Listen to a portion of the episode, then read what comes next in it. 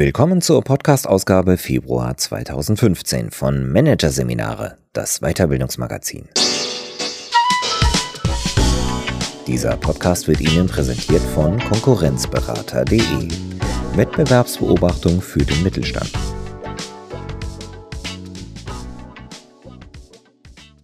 Weitere Podcasts aus der aktuellen Ausgabe behandeln die Themen Meditation im Unternehmen, verordnetes Nichtstun und Trendmethode Selbstcoaching.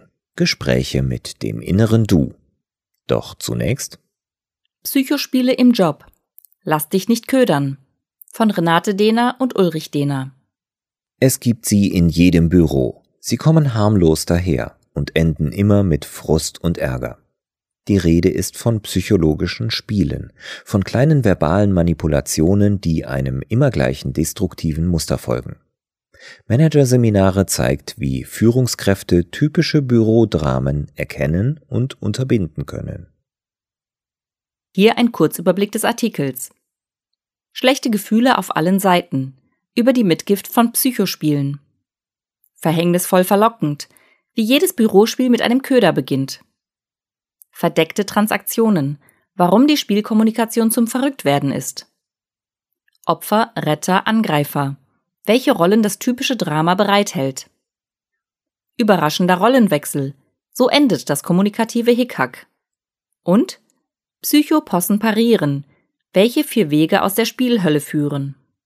Etwas lief schief. Eine Maschine funktionierte nach der Montage beim Kunden nicht. Das Projektteam sitzt beisammen und diskutiert. Forschung und Entwicklung sagt, unser Lauftest im Labor verlief störungsfrei. Der Defekt wurde durch den Transport verursacht. Die Logistik antwortet, Ausgeschlossen. Wir haben euch extra noch gefragt, mit welchen Sicherungen wir transportieren sollen. Die Maschine hat den Transport unversehrt überstanden, aber was in der Montage passiert ist, kann ich nicht sagen. Die Montage sagt, glaubt ihr, wir merken nicht, wenn eine Maschine defekt ist? Die Maschine hat den Probelauf einwandfrei absolviert, aber sie ist eben nicht für eine Dauerbelastung ausgelegt. Die Konstruktion entgegnet, was soll das heißen? Für die Dauerbelastung haben wir doch extra. Hier wird kein Problem gelöst. Hier wird sich im Kreis gedreht und ein Spiel gespielt. Ein Spiel, auf das der Name Gerichtssaalspiel passt. Denn wie bei Gericht geht es hier um Schuld, Beweise und Recht haben. Es geht um Verurteilungen, aber nicht um Lösungen. Possen wie das Gerichtssaalspiel gehören zum täglichen Bürowahnsinn. Jede Führungskraft kennt das. Sie muss sich mit Reibereien und Dynamiken im Team auseinandersetzen, die Zeit kosten, zu nichts führen und trotzdem jeden schnell in ihren Sog reißen und nicht wieder loslassen.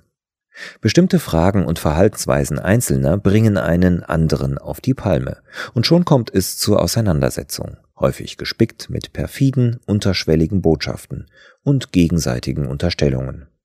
Die Tücke dieser Spielchen ist, ohne näheres Wissen über die Psychologik von Spielen zu besitzen, kann eine Führungskraft ein Bürospiel auf den ersten Blick nicht erkennen. Sie sieht nicht, dass es sich bei einer bestimmten Anfrage eines Mitarbeiters oder bei einem Streit unter Kollegen um ein Spiel handelt. Und schwupps, steckt sie selbst mittendrin. Das Schwierige ist, dass unterschieden werden muss, neben den Posten und spielerischen Machtrangeleien gibt es ja noch den ganz normalen, fast täglichen Ärger, mit dem eine Führungskraft umgehen muss, der aber nichts mit einem Psychospiel zu tun hat. Zum Beispiel, ein Kunde will eine frühere Lieferung, dadurch entstehen Druck und Missmut im Team. Hier ist der Manager als Troubleshooter gefragt, aber nicht als derjenige, der ein Spiel abpfeifen muss. Dass ein psychologisches Spiel gespielt wird und es nicht um gewöhnlichen Ärger geht, merkt eine Führungskraft, wenn sie im Kontakt mit dem Gegenüber Dinge denkt wie nicht schon wieder, immer das gleiche Theater oder warum können wir einfach nicht vernünftig miteinander reden oder Wieso bin ich eigentlich immer der Dumme? Indizien für psychologische Spiele sind außerdem negative Gefühle, die jeder der Beteiligten hinterher hat. Man fühlt sich nach dem Spiel immer genervt, frustriert, verärgert, stinkwütend oder persönlich getroffen. Dreh- und Angelpunkt ist der wunde Punkt, der zur persönlichen Verletzung wird. Auf diesen Punkt steuert der Spielpartner zu, indem er zunächst einen Köder auslegt. Ein Köder, auf den im Berufsalltag nahezu jeder anspringt, ist beispielsweise das Anzweifeln der eigenen Kompetenz. Keine Führungskraft kann auf sich sitzen lassen, wenn ihr pauschal und ohne Beweise mangelndes Können unterstellt wird. Sie muss einfach reagieren. und wird das, wenn sie noch nie über Psychospiele reflektiert hat, in der Regel vehement und unüberlegt tun. Ein Köder kann aber auch eine spezielle Anschuldigung sein, wie Ach, es ist doch immer das Gleiche. Für die Belange von uns Mitarbeitern haben Sie nie Zeit. Wir sollen einfach nur funktionieren. Ist dieser Vorwurf ungerecht und richtet er sich ausgerechnet gegen eine Führungskraft, die aufgrund ihrer früheren negativen Erfahrungen mit ihren eigenen Chefs besonders viel Wert darauf legt, für ihre Mitarbeiter ein guter Ansprechpartner zu sein, ist sie ins Mark getroffen und muss auch hierauf reagieren. Spiele sind wie ein Zwang. Der Angesprochene gerät in eine Art innere Notsituation und dann greifen Automatismen, alte Muster, die stärker sind als jede Vernunft oder Einsicht. Die Führungskraft, die eigentlich im Augenblick keine Zeit hat, weil sie unter erheblichem Termindruck steht, wird den Mitarbeiter, der in ihrer Tür steht und den Köder ausgelegt hat, automatisch zähneknirschend bitten, sein Anliegen jetzt eben doch vorzutragen, auch wenn sie weiß, es wird wie immer bei diesem Mitarbeiter aller Voraussicht nach mal wieder ein Sonderwunsch sein, dem sie ohnehin nicht entsprechen darf. Mit ihrem Einlenken sitzt sie in der Falle. Der Köder ist geschluckt und das Spiel kann beginnen. Die nun einsetzenden Spielzüge bestehen aus einer mehr oder weniger langen Abfolge von verbalen und nonverbalen Kommunikationseinheiten, wie Sätze, Blicke oder Gesten, den Transaktionen, wie Eric Byrne, der Entwickler der Transaktionsanalyse, sie nennt. Sehr häufig handelt es sich bei Spielen um verdeckte Transaktionen, das heißt, unter dem harmlosen, eigentlich Gesagten gibt es eine zweite, negative Botschaft, die die wirklich bedeutsame ist, auch wenn und gerade weil sie nicht ausgesprochen wurde. Ein Klassiker. Ein Chef fragt einen Mitarbeiter, der zum wiederholten Mal zu spät kommt, Wissen Sie eigentlich, wie viel Uhr es ist? In Wahrheit will der Chef das natürlich nicht wissen, sondern er macht seinen Mitarbeiter verdeckt einen Vorwurf und rügt ihn unterschwellig. Während der Transaktionen bewegen sich die Spieler in einem festen Rahmen, dem sogenannten Dramadreieck. Abgesteckt wird das Dramadreieck durch drei Rollen, die die Spieler einnehmen. Erstens die Opferrolle. Die Rolle des Opfers ist dadurch gekennzeichnet, dass das Opfer seine eigenen Fähigkeiten und Möglichkeiten ausblendet. Ein Opfer im psychologischen Spiel ist also keinesfalls zu verwechseln mit den Opfern eines Unfalls, einer Katastrophe oder eines Verbrechens. Diese sind tatsächlich auf die Hilfe von außen angewiesen. Ein Opfer im Spiel jedoch macht sich selbst kleiner und unfähiger, als er in Wahrheit ist. Zum Beispiel durch Aussagen wie Ach, ich komme mit diesem komplizierten Scanner einfach nie zurecht. Kannst du vielleicht schnell das Dokument für mich einscannen? Die Hilflosigkeit soll als Köder dienen, auf den der Retter im anderen anspringt. Zweitens die Retterrolle. Ein Retter im psychologischen Spiel hilft nicht aufrichtig und aus freien Stücken, sondern weil er sich dazu getrieben fühlt. Der Retter kennzeichnet sich also zum einen dadurch, dass er auf jedes Anzeichen von Hilflosigkeit sofort reagiert, weil es ihn in eine innere Zwangslage treibt. Zum anderen kennzeichnet sich der Retter dadurch, dass er in der Regel die Sichtweise des Opfers, nämlich klein, unfähig und hilflos zu sein, bestätigt. Der Retter trägt somit aktiv dazu bei, das Opfer klein zu machen. Drittens die Angreiferrolle. Andere abzuwerten und klein zu machen, ist meist auch das Ziel des Angreifers, nur dass er es nicht wie der Retter auf pseudoliebevolle Art und Weise versucht, sondern mit Aggressionen. Der Angreifer setzt sich mit Vorwürfen, Unterstellungen, Schuldzuweisungen, mit Lautstärke, Sarkasmus und einem dominanten Auftreten in Szene. Doch gilt es genau hinzuschauen. Nicht jeder, der gerade seinem Ärger Luft macht, ist ein Angreifer, auch nicht jeder, der einen anderen kritisiert. Ein Angreifer lässt sich beispielsweise daran erkennen, dass er nicht ein konkretes Verhalten eines anderen kritisiert, sondern die ganze Person in Bausch und Bogen aburteilt. Auch die Wortwahl liefert einen Hinweis. Angreifer übertreiben gern und bedienen sich der sogenannten Absolutbegriffe. Immer, nie, andauernd, nur, ausschließlich oder total. Nach einigem Wortwechsel beispielsweise zwischen Opfer und Retter, kommt es in jedem psychologischen Spiel zu einem Rollenwechsel und damit zu einem überraschenden Ende. Beispiel der rettende Mitarbeiter am Scanner wechselt in die Angreiferrolle und sagt genervt zu seinem hilfesuchenden Kollegen, ich habe vorige Woche doch extra eine Bedienungsanleitung für das Gerät geschrieben und hier hingehängt.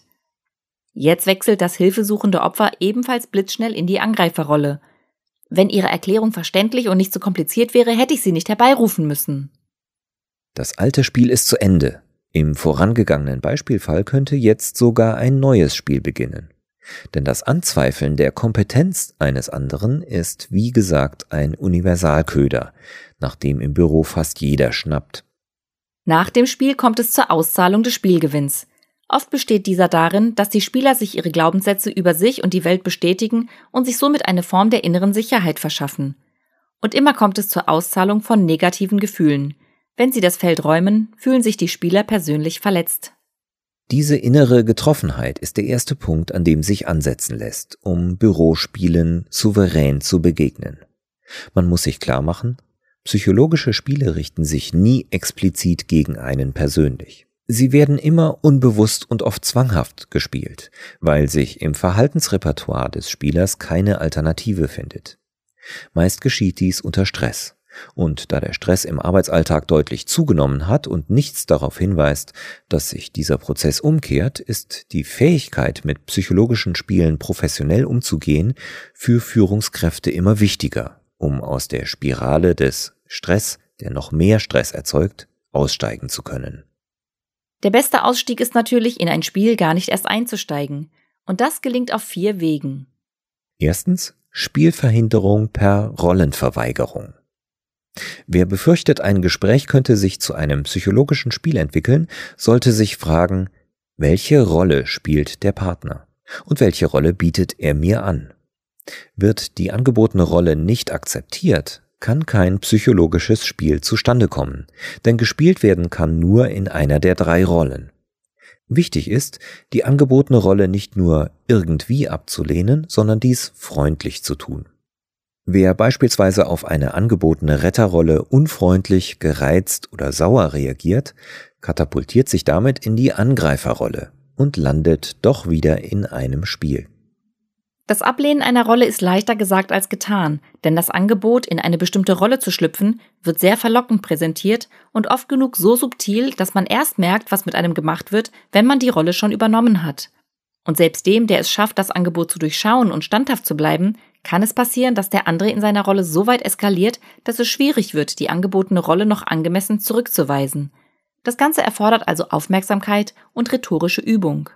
Ein Angreifer lässt sich beispielsweise mit sachlichen Fragen gut auf den Boden bringen. Auf eine provozierende Bemerkung hin lässt sich fragen, wie meinen Sie das? Oder was genau werfen Sie mir vor? Und welche Fakten stehen hinter Ihrer Behauptung? Bietet ein Opfer einem die Retterrolle an, helfen Fragen wie Was wissen Sie denn noch von dem, was ich Ihnen neulich erklärt habe? Oder Wie würden Sie es denn machen? Auf diese Weise wird das Opfer gezwungen, seinen Verstand zu benutzen und sich gegebenenfalls selbst zu helfen. Zweitens Spielverhinderung durch Ignorieren des Köders. Behauptungen, Anschuldigungen, Sticheleien, die bei einem selbst keine Seite zum Schwingen bringen, weil man hier nicht empfindlich ist, sind als Köder wertlos. Man reagiert mit einem Achselzucken, einem gelassenen Na und? und schlimmstenfalls einer leichten Irritation. Das war's.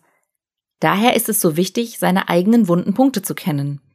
Denn wer sich klar gemacht hat, was ihn trifft und nicht ungerührt lässt, der kann, wenn ein Köder ausgelegt wird, Abstand nehmen und sich sagen, halt, das ist nur ein Köder, der auf meinen wunden Punkt zielt.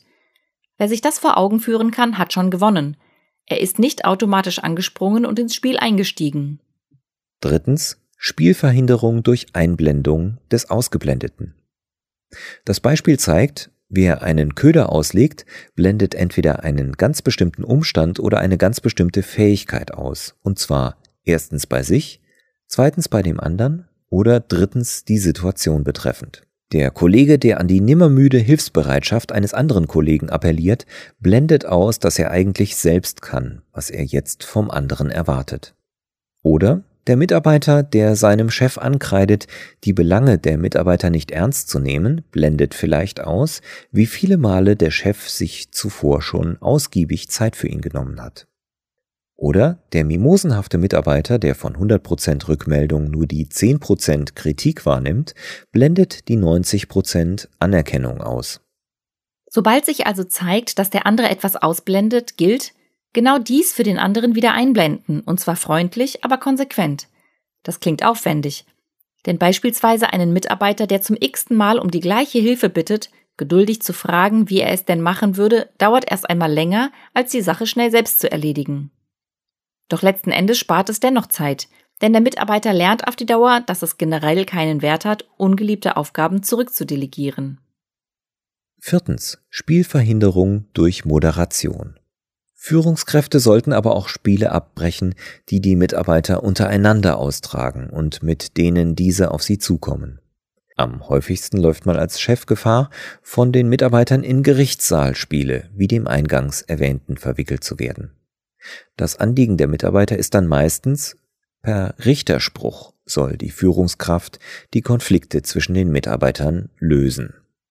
Statt den rettenden Richter zu spielen, ist es jedoch besser, die Mitarbeiter zu fragen, ob sie zu einem Moderationsgespräch unter Leitung der Führungskraft bereit sind. Dabei macht die Führungskraft klar, dass sie sich nicht als Richter begreift, der vorhat zu entscheiden, wer in dem Konflikt recht hat, sondern dass es darum gehen soll, eine Lösung zu finden, mit der alle Involvierten einverstanden sind. Alles in allem zeigt sich, psychologische Spiele kommen in unendlichen Variationen vor, denn die drei Rollen Retter, Opfer und Angreifer lassen sich nach Belieben variieren. Genauso variantenreich aber lassen sich viele Spiele vermeiden, wenn man erst einmal weiß, dass da was gespielt wird.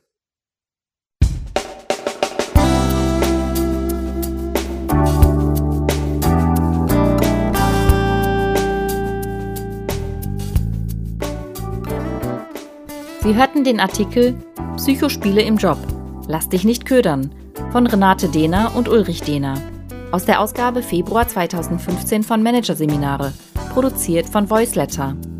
Weitere Podcasts aus der aktuellen Ausgabe behandeln die Themen Meditation im Unternehmen, verordnetes Nichtstun und Trendmethode Selbstcoaching, Gespräch mit dem inneren Du. Weitere interessante Inhalte finden Sie auf der Homepage unter managerseminare.de und im Newsblog unter managerseminare.de/blog.